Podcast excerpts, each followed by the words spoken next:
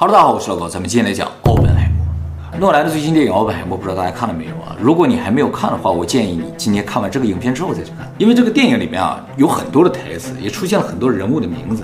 所以你对于奥本海默这个人如果没有一定了解的话，可能会看得比较累。那么由于这个电影是个传记电影，不是虚构的，所以呢，我们今天讲的内容一定会爆雷啊，望大家能够理解。好，那么接下来我们在讲奥本海默这个人之前呢，先介绍一下奥本海默这个电影。奥本海默这个电影呢是根据奥本海默的传记，叫《美国的普罗米修斯：罗伯特·奥本海默的胜利与悲剧》改编的啊。那么这个传记本身呢是获得了2006年普利策传记文学奖。那么自从今年7月20日全球上映以来呢，全球票房已经超过了7亿美元。当然，这个数字还在涨呢。那么这个电影的导演和演员呢，也是超级强大的阵容啊。导演呢是著名的诺兰，他之前的《天能》啊、《星际效应》，我们以前也讲解过了，感兴趣的观众可以去看一下。《盗梦空间》呢，我们还没来得及讲，以后会讲的啊。奥本海默的主演呢叫基里安·墨菲，他是诺兰的御用演员，参演过诺兰很多电影，比如说《蝙蝠侠》《黑暗骑士》《盗梦空间》《敦刻尔克》，虽然出演的都是重要角色了，但都不是主演。这一次呢是第一次当主演。诺兰说非常喜欢他的眼睛。哦，确实。除此之外呢，还有钢铁侠了、波恩呐、女战神啊等等众星云集啊。诺兰目前全球导演票房排行榜呢是排在第八名的啊，加上这一次的奥本海默的话，大概是五十七亿美元。他电影里最赚钱的系列是蝙蝠侠、黑暗骑士系列，每一部的票房都超过十亿美金。真是蝙蝠侠？对。你那么往死里看《星际效应》和《天能》，《星际效应》和《天能》的票房都不行，啊，《天能》更差一点，啊，因为《天能》正好赶上疫情嘛。看了十多遍了吗？有了，差不多。那么全球导演票房最高的呢是斯皮尔伯格，全球总票房达到一百零七亿美元。代表作呢就是《侏罗纪公园》《夺宝奇兵》《辛德勒名单》《拯救大兵瑞恩》的啊，很早期的。对，非常早期了。他今年已经七十六岁了。第二名呢是詹姆斯卡梅隆，全球票房八十七亿美元。代表作《阿凡达》《泰坦尼克号》啊，《终结者》系列。第三名、第四名，罗素兄弟，全球票房呢是六十八亿美元。代表作是《复仇者联盟》系列。第五名，彼得·杰克逊，六十一岁，新西兰的导演，全球累计票房六十五亿。代表作呢就是《魔戒》系列。第六名，迈克尔·贝，全球票房呢六十四点九亿美元。代表作呢是《变形金刚》系列。第七名，英国导演大卫·叶茨，全球票房六十三点四亿美元，主要贡献呢来自于《哈利波特》系列。对了，奥本海默呢是 R 级电影，限制级的。十八岁以上可以正常观看，十七岁以下就要有成年人陪同观看。会员影片。呃，对对对，我在会员影片里做了一期十八禁啊，他这不是十八禁，十八禁就是十七岁以下就不允许看了。他这个在监护人陪同下是可以看。那么很多人可能不知道啊，奥本海默这个电影啊，在日本是没有上映的啊。因为日本人对于奥本海默这个人，对于他研发出的原子弹是有非常复杂的情感。毕竟呢，日本是世界上唯一一个受到原子弹轰炸过的国家，而且这两颗原子弹杀伤的也主要是平民。那么奥本海默的人生啊是波澜起伏的，充满了各种荣誉和争议的。大家都知道的是，他发明了原子弹啊，是原子弹之父。但同时呢，他也给这个世界带来了巨大的不可确定性，也差点呢毁掉了这个地球，甚至以后也有可能毁灭地球。奥本海默呢，是一九零四年四月二十二日出生在美国纽约一个非常富有的犹太人家庭，他是犹太人。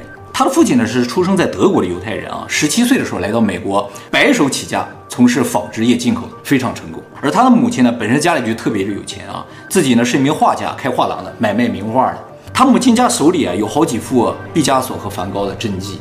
他有一个弟弟比他小八岁，也是美国著名的物理学家，叫弗兰克·奥本海默。奥本海默呢，从小就是个天才啊，对于数学、化学、地质学都特别有兴趣，学习一直非常好啊。上学就开始不停地跳级。听说数学非常好的人就很害怕，是吧？其实他有点这个特质。想要知道怎么回事的，关注我们下个会员影片就知道。哎，为什么数学好有点恐怖是吧？听到了一点，听到一点是吧？好，而且欧本海默不仅是理科特别的好，他的语言天赋也相当了得。他总共会说六种语言。分别呢是英语、法语、德语、意大利语、荷兰语，最后他还会一个梵语，这个在电影中是有展示的啊，他能看懂梵文。大家从他擅长这些东西就能看出来，他的左脑特别的发达，就是理论性的东西、语言性的东西特别的强大啊，这也非常的恐怖，对不对？而相反呢，他运动神经一般，就属于笨手笨脚那种。他十七岁的时候考入了哈佛大学化学系，但是考上哈佛之后呢，全家出去旅游，结果在旅游的过程中得了非常严重的肠胃炎，所以休学了一年，十八岁才正式到哈佛去报到。虽然他晚去上学了一年，但是呢，在哈佛呢，他也不停的跳级，仅仅用了三年就完成了所有学业，并以最高荣誉呢从哈佛毕业。就是在欧美学校毕业的时候，会对毕业生进行个评级，分为三级，就是优等、极优等和最高荣誉，就是最优等。他是以一个最好的成绩毕业的。那么他在大学期间虽然是学化学的，但是呢，他觉得大学的化学太简单了，自己就开始研究物理，啊，对物理产生了浓厚的兴趣。于是他在哈佛毕业之后呢，就到剑桥大学去留学，学习物理和化学。但是当时的剑桥大学的物理和化学系啊，是研究实验物理和实验化学。而奥本海默，我刚才说了，他运动神经不太好，笨手笨脚，所以呢，做实验的时候总是打碎实验仪器。渐渐的，他自己就开始讨厌做实验。而在这个时候啊，他遇到了一个改变他命运的人。这个人呢，就是著名的尼尔斯·波尔。这个名字可能很多人没有听过啊，但是他在物理学上的地位啊，和爱因斯坦是差不多的。他和爱因斯坦是两派的，爱因斯坦是相对论这一派的，他是量子力学的代表人物之一。波尔是丹麦的超级富豪犹太人家庭。他们都是犹太帮派，对对对，犹太大富豪啊。他的母亲家族呢是银行家，这开银行的啊。父亲呢是哥本哈根大学的教授啊，所以他是一个超级富二代。当时一九二五年的时候，波尔去剑桥大学呢进行访问交流，就遇到了欧本海默。由于受到波尔的影响吧，欧本海默转投理论物理学了，就不用做实验。嗯，那么由于剑桥不是理论物理学的最高学府，于是欧本海默就转学去了哥廷根大学。哥廷根大学呢，转学哦，可以，只要那个学校收你就可以。啊，哥廷根大学当时呢是全世界的就理论研究的最高学府，各种理论研究都非常的发达啊，比如说哲学、社会学、法学、数学，也包括理论物理学。这个理论物理学就包括量子力学、核子物理学。那么奥本海默到了哥廷根大学之后呢，就主攻理论物理学，并在一九二八年取得了博士学位。这个时候呢，他只有二十四岁。他取得哥廷根大学的博士学位之后呢，就回到了美国。美国各个大学都向他发出 offer。想让他到大学里去当教授啊，最终呢，他是选择了加利福尼亚大学伯克利分校，在那当助教。那么他在当老师的期间呢，一直也都在研究理论物理学，同样也包括宇宙物理学。他在研究中子星，最后啊，他发现了黑洞，就是从理论上他推导出了黑洞的存在啊。但那个时候还没有黑洞这个词，也没有人知道那是个什么东西。而且他在教学期间呢，培养出一大批物理学家。那么在他当了十年的教授之后，一九三九年第二次世界大战爆发，当时的欧本海默呢只有三十五岁。那么就在第二次世界大战爆发之前一点点，一九三八年的年末，德国化学家哈恩和施特拉斯曼呢首次发现了核裂变现象。这是化学家发现的啊，就是他们用中子去撞击铀核的时候，产生了一些他们意想不到的化学变化。当时他们完全是不知道怎么回事的，他们就把这个发现呢发表出去了。结果仅仅不到一个月之后，奥地利的两个物理学家麦斯纳和他的侄子费斯就从理论上解释了这个现象，就说啊，用中子去撞击铀核的时候呢，会产生两个更小的核，释放大量的能量啊，就发现了核能。然后他们就把核裂变产生核能的这个发现发表了之后呢，全世界的物理学就震撼了。一方面呢，是人类在原子核当中找到了一个巨大的能量源，呃，另一方面就是因为它是核裂变连锁反应，所以很多物理学家第一时间就想到这个东西可能可以用来做炸弹，而且呢是一种威力无法想象的炸。那么核裂变发现呢，仅仅过了八个月，一九三九年的九月一日，德国纳粹就入侵了波兰。两天后，英法向德国宣战，第二次世界大战爆发。大家注意啊，第二次世界大战爆发呢，不是因为发现了核裂变，不是说德国说发现了核裂变，哦，我厉害了就去打人家。那个时候还不知道核裂变是否能做成武器。关于第二次世界大战呢，以后我们专门做影片给大家讲解的啊。那么由于德国纳粹迫害犹太人嘛，所以大量的犹太人的物理学家呢就可以向外逃亡，有逃到瑞典的，有逃到丹麦的。丹麦就在德国的北面。波尔，我刚才不说了吗？他是犹太人的大富豪，他就帮助了很多犹太人物理学家逃到了丹麦。结果半年后呢，德国又入侵了丹麦。身为犹太人的波尔呢，也不得不逃亡。他逃到了英国去，最后呢是到了美国和奥本海默会合，啊，是这样一个过程。波尔啊比奥本海默大十九岁。那么德国纳粹在第一时间已经知道了核裂变可能做成武器，所以他们在第一时间也就开始研究核裂变的武器化。德国纳粹当时主导核武器研究的物理学家呢是著名的维尔纳海森堡，这个人是比奥本海默更天才的一个人。其实啊，在哥廷根大学，奥本海默绝对算不上天才，就在那就是一个普通人，剩下全都是天才啊。这个人呢是纯正的德国人啊，不是犹太人。他是量子力学的创始人之一，他只比奥本海默大三岁。但是在奥本海默去到哥廷根大学留学的时候呢，他已经是哥廷根大学的教师了。但是呢，他不是奥本海默本人的教师啊。奥本海默在哥廷根大学的老师呢是马克思·波恩。马克思·波恩本人虽然不是犹太人，但是他是犹太血统的。就是他祖上是犹太人，海森堡呢就是马克思波恩的助教，所以我们刚才说了一大堆人，欧本海默啦、马克思波恩啊、波尔啊，这些人都是犹太人，只有这个海森堡不是。而二战爆发之后，所有犹太人都受到迫害嘛，所以一大批的物理学家都逃离了德国。海森堡呢没有办法，他就为德国效力了，是这样一个关系啊。而逃出来这些物理学家跑到哪儿去了呢？主要就跑到英国和美国去了。那么第二次世界大战开始之后呢，英国和美国这边就听说德国那边正在研究核子武器，一旦让德国先研究出来了，不就完蛋了吗？尤其是爱因斯坦给当时美国总统写了封信，说德国正在研究原子弹，你们得赶紧抓紧啊！所以在一九四二年的时候，美国立即启动了这个曼哈顿计划，就是要赶在德国人之前呢研发出原子弹。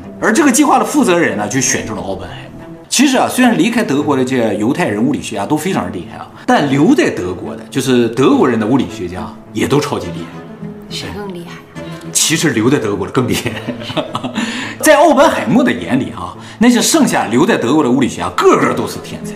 奥本海默在电影里边就说了，他说啊，我是见过这些人的，所以我深深的明白，德国就靠剩下的这些物理学家研发原子弹，也比剩下所有国家加一块还要快。所以要拼速度啊，我们是没有胜算的，就把全世界加一块都没有胜算。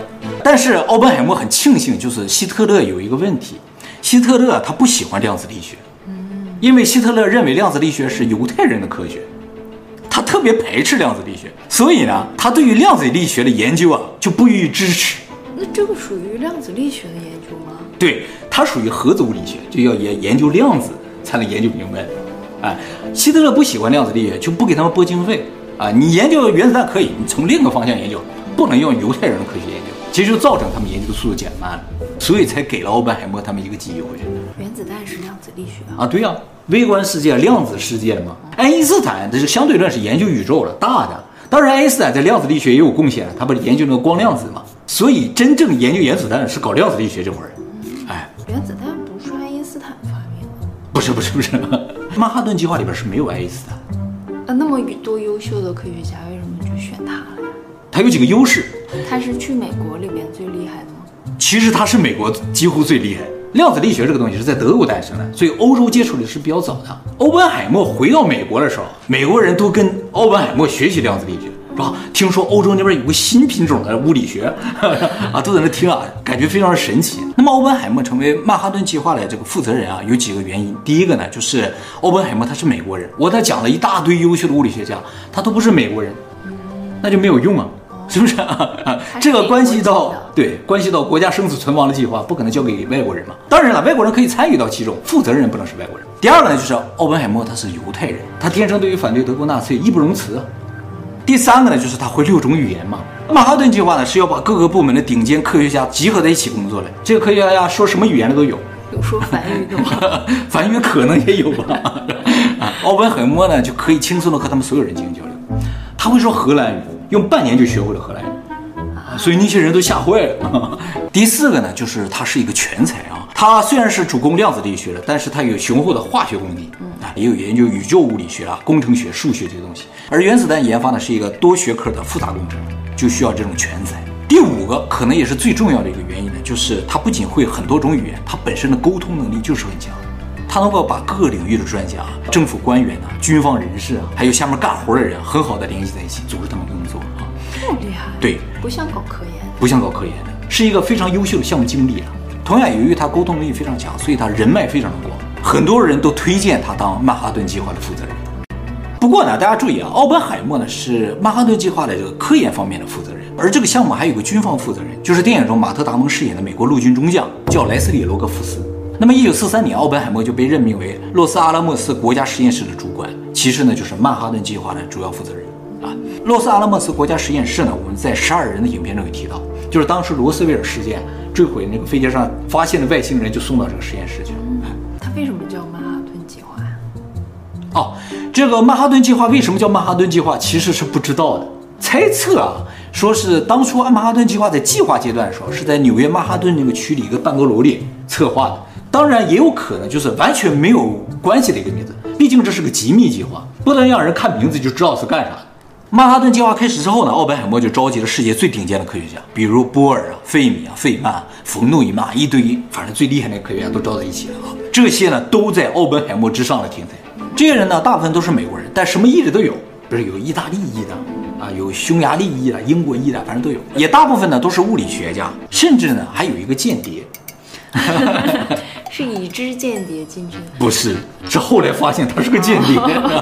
一开始不知道他也是个物理学家啊。这一堆科学家里边有个叫克劳斯·福克斯的人，他是德国裔英国理论物理学家，也是个犹太人。他是哪国的间谍？他是苏联的间谍。啊，哎，他在德国的时候，他是犹太人嘛，他受到迫害，于是逃到英国去。后来从英国被派往美国参加这个曼哈顿计划。他在曼哈顿计划期间做出了非常重要的贡献，但同时呢，他也把大量的机密呢泄露给了苏联。那他什么时候跟苏联接触上的？很早以前，在曼哈顿计划开始之前。啊，在电影里边也是有演的，就是在曼哈顿计划进行到一半的时候，美国人就发现啊，怎么苏联人也在研究原子弹，而且研究的和他们的方向很像啊，他们就怀疑曼哈顿计划中是有内奸的。在二战的时候，苏美是同盟啊，但是这种同盟呢，并不是因为关系好，而是他们有共同的敌人，所以根本上美国和苏联关系一直就是不好的啊，美国一直就防着苏联。没想到苏联通过福克斯呢，获取了大量的原子弹啊、氢弹的设计方案，还有实验数据。不过，在整个曼哈顿计划过程当中啊，这个福克斯是没有被发现的。怎么这么厉害？呃，就这么厉害。发现他是间谍是到战争结束之后了。想看他的传记是吗？以后我们专门做影片给大家讲解。BBC 有专门做一个纪录片叫《超级间谍》，就是讲他的。哦。哎，那么最后是怎么发现他是间谍的呢？就是二战结束之后，美苏关系迅速恶化，开始冷战嘛。美国和英国呢就开始大范围的清剿苏联间谍，结果英国破解了一个苏联的秘密的间谍网络，从中呢发现了福克斯的间谍活动。他本人承认吗？承认了。一九五零年的时候，英国就把他给抓了，他就承认了。在那个时候，战争已经结束了，他就从美国回到英国了，所以是英国抓的啊。他承认自己向苏联呢透露了大量的曼哈顿计划的信息，并且通过他，美国了解到啊，就是苏联很早以前就在欧洲和美国有大量的间谍活动，他也供出了其他的间谍。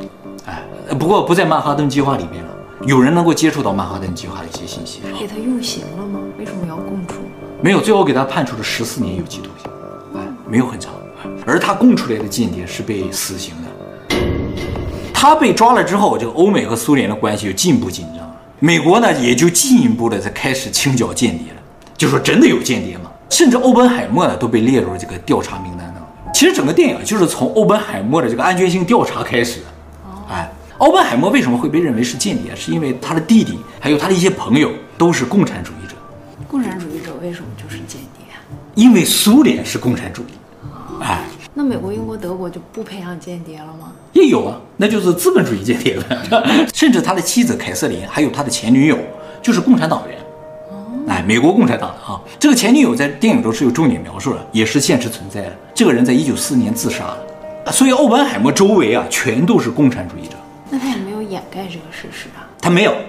美国清剿间谍主要就是抓共产主义者，共产主义和资本主义啊，在意识形态上就是完全对立的，谁也不容谁的。苏联肯定也抓美国间谍，这是逃不了的。那么在二战期间，我刚才说了，苏美是同盟嘛，所以美国当时并不是很介意共产主义者，而且共产主义者是德国是反纳粹的一个主要力量，哎，所以犹太人当时信奉共产主义的特别的多，马克思本人就是犹太家族的。在德国，共产主义者也是被镇压的对象。欧本海默本人虽然不是共产主义者，但是他周围都是共产主义者的，他也就去参加一些共产主义者的集会。那时候为了抗击纳粹啊，有集会活动，有一些捐款活动，欧本海默都有去参加。欧本海默这个人对政治的态度是非常开放的啊，他接受所有的信仰。他认为啊，人不应该因为信仰的不同而成为敌人，哎，所以他并不排斥任何人，也不排斥别人的信仰。他在成为曼哈顿计划负责人之前，就一直和共产主义者是有来往的。因为他是犹太人嘛，犹太人信奉共产主义者的很多，哎，他受德国纳粹的压迫嘛。美国政府很早以前就是知道的，但是并不认为他是一种威胁，所以他最终还是成为了曼哈顿计划的负责人。但战争一结束就不一样了啊，美国和苏联变成仇敌嘛，共产主义者在美国呢就被视为敌人，共产党员就会被围剿，和他们有任何来往的人啊都会被调查。于是奥本海默就成为了调查对象啊。那么调查他还有一个非常重要的原因。就是因为在战争结束之后啊，奥本海默呢被奉为人类的英雄，他研发的原子弹结束了战争嘛，算是某种意义上拯救了全人类，所以呢他的社会地位非常的高，关注度也非常的高。但是奥本海默在战争结束之后呢，对于核武器的立场发生了一百八十度的转变，他反对核子武器的进一步的研发，反对氢弹的研发，也反对核武器的扩散。其实，在原子弹研发的过程中，也就是曼哈顿计划的进行当中，他就已经产生非常复杂的情感和动摇了。最开始，他是非常积极参与这个计划的，他认为这个计划能压住德国，让这个世界大战结束，他觉得这是一个非常光荣的事情。但当1945年7月16号，他第一次看到原子弹爆炸实验成功，看到了原子弹巨大的威力，看到蘑菇云的时候，他开始动摇了。他后来回忆说：“说我看到这个场面，想到了一句话：我成为了死神，世界的毁灭者。”这句话呢，来自于印度史诗《博家梵歌》。《博加梵歌》里边，毗湿奴伸出了四个手臂，说了一句话，就是“现在我成为了死神，世界的毁灭者”。可见奥本海默看到原子弹爆炸那一刻受到了多大的冲击啊！其实这种冲击，诺兰用电影展示淋漓尽致啊！大家可以去电影院体会一下啊！他当时就真的觉得自己可能要毁灭这个世界。他们用这个计算公式算了一下，说原子弹爆发其实是有可能引爆大气层的。一旦引爆大气层，它也是连锁反应，地球就真的毁灭了。不过算来算去，说这个结果是趋近于零的，可能性趋近于零。但是有这个可能，但不是零。那么关于摩诃婆罗多呢？大家可以看我们以前阿卡西记录那部影片啊。其实我觉得诺兰在电影中有暗示，就是奥本海默可能是可以连接阿卡西记录的，因为电影上来就展示，就奥本海默大脑里不断呈现量子世界的一些场景，啊，他能看到原子啊，看到量子世界的运作啊。其实你看不到，你想想，能想出这个量子是怎么在运作的，是没有可能的。在那个年代啊，是看不到量子的，是全靠想。和现在不一样，现在呢能发射一个光子，能发射一个电子，那个时候什么都看不见，全靠想。不是有好几位很有名的物理学家都能在脑中计算吗？啊，对对对，就看到一些东西啊。其实我觉得，你就想成为那那种程度的狠人啊，不连接阿卡西记录是没有机会的。就是靠技巧没有用，得靠天赋。这是他的脑子里面有一台量子计算机，是吗？他脑子里面就有个数据库，他知道答案。他不是算得快，他是直接知道答案。那么实验阶段就已经对他产生如此大的冲击了。结果美国后来向日本投放两颗原子弹，造成了巨大平民的死伤，他就更加矛盾和纠结了。但是扔也就扔了，他也没有办法。其实电影在这个地方有一个情节对我的冲击是非常大的。他没有展示原子弹扔到日本的画面，但是他展示了当时美国高层在讨论要如何往日本投放原子弹这个过程。在这个会议上，马特·达蒙饰演陆军中将呢，就说了一句话，他说：“我们军方啊是准备投两颗原子弹的。正常情况下，如果是威慑的，我投一颗就可以。为什么他们决定投两颗呢？”马特·达蒙说：“第一颗呢是震慑，而第二颗是告诉日本。”以及全世界，我们能够持续制造这种恐惧。哦，不是只有一个。对，他们要在世界人心中埋下一个恐惧，永远的恐惧。为什么说美国人是要在世界人心中埋下恐惧，而不是单纯在日本人心下埋下恐惧呢？因为美国当初研发原子弹是为了针对德国嘛。但是在原子弹第一次试验，也就是说原子弹研发成功之前，德国已经投降。